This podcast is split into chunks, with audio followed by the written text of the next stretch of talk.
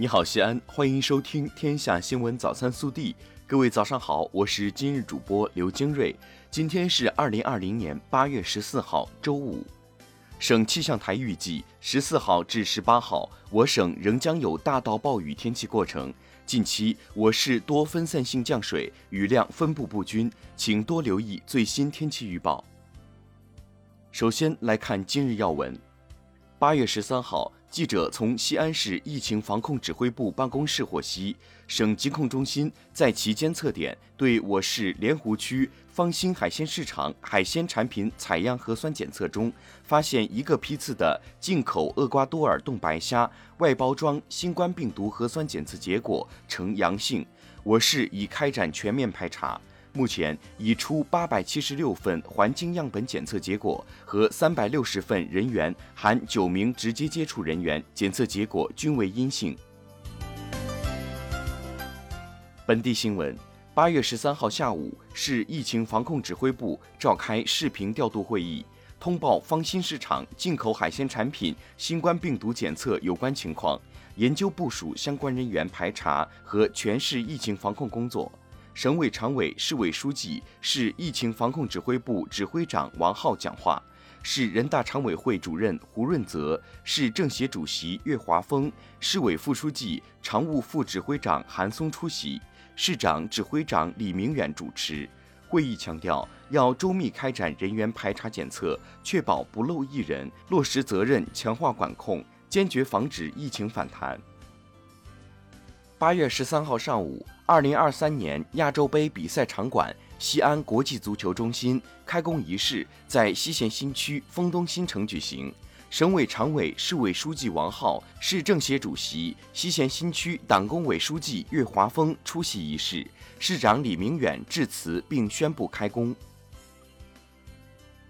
十三号，西安国际足球中心开工仪式在丰东新城举办。标志着这座可容纳六万球迷的专业足球场正式进入全面快速建设的新阶段。据了解，西安国际足球中心将作为承办2023年亚洲杯足球赛的专业足球场馆，助力西安人实现在家门口看亚洲杯的愿望。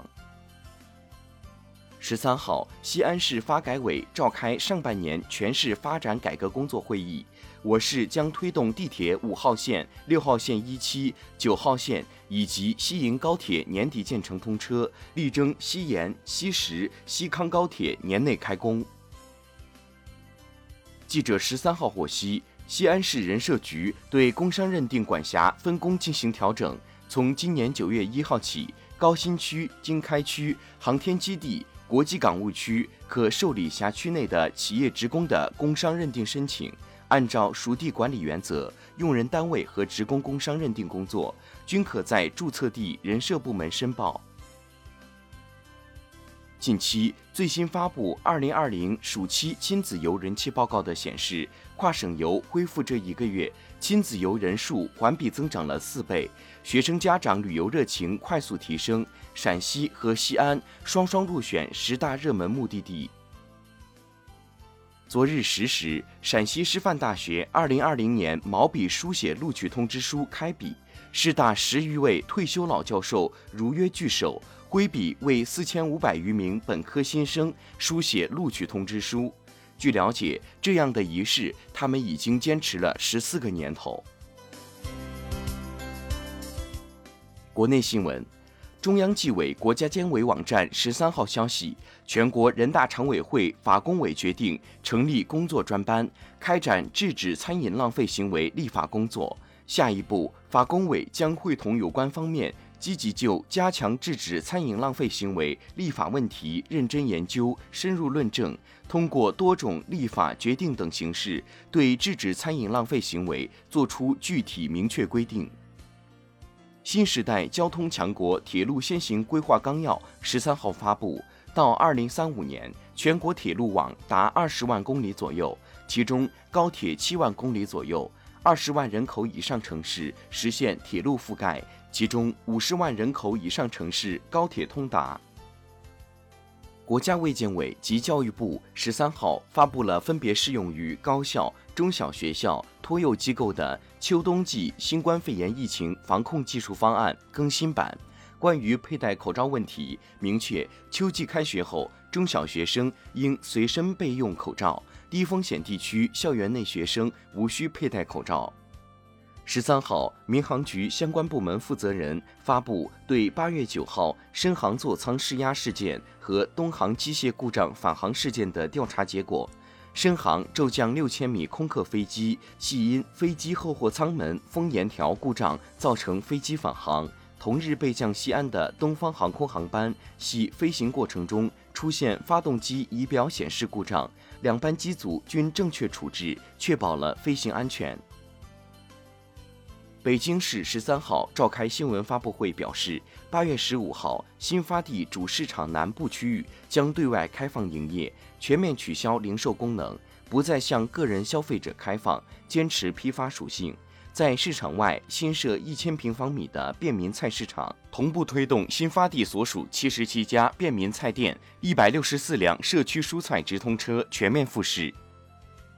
天津市滨海新区原空港道尼尔航空科技天津有限公司一名员工菲律宾籍，于十二号在菲律宾新冠病毒核酸检测结果为阳性。该人员长期在京工作，三号自天津市乘坐出租车抵达首都国际机场，乘坐国航 CA 幺七九飞往菲律宾马尼拉机场，四号凌晨抵达菲律宾。当日采集咽拭子，十二号当地出具核酸检测结果。十三号上午，滨海新区防控指挥部接报，该人员核酸检测结果为阳性。经流行病学调查，该人员自述近十四天无发热、咽痛、咳嗽等症状，无医院就诊史。十三号，针对天眼这一国之重器名称被烟草企业投机注册为商标并使用的情况。中国控制吸烟协会公开发布呼吁书，要求国家知识产权局、商标局、国家市场监管总局、国家烟草专卖局、中国科学院等单位引起重视，严肃查处云南中烟恶意抢注天眼商标事件，并宣告该相关注册商标无效。十三号，武汉生物制品研究所针对近期新冠疫苗不实传闻发布澄清公告，称网传新冠灭活疫苗可以订购、朋友圈兜售等消息不实，并表示疫苗产品尚未正式上市。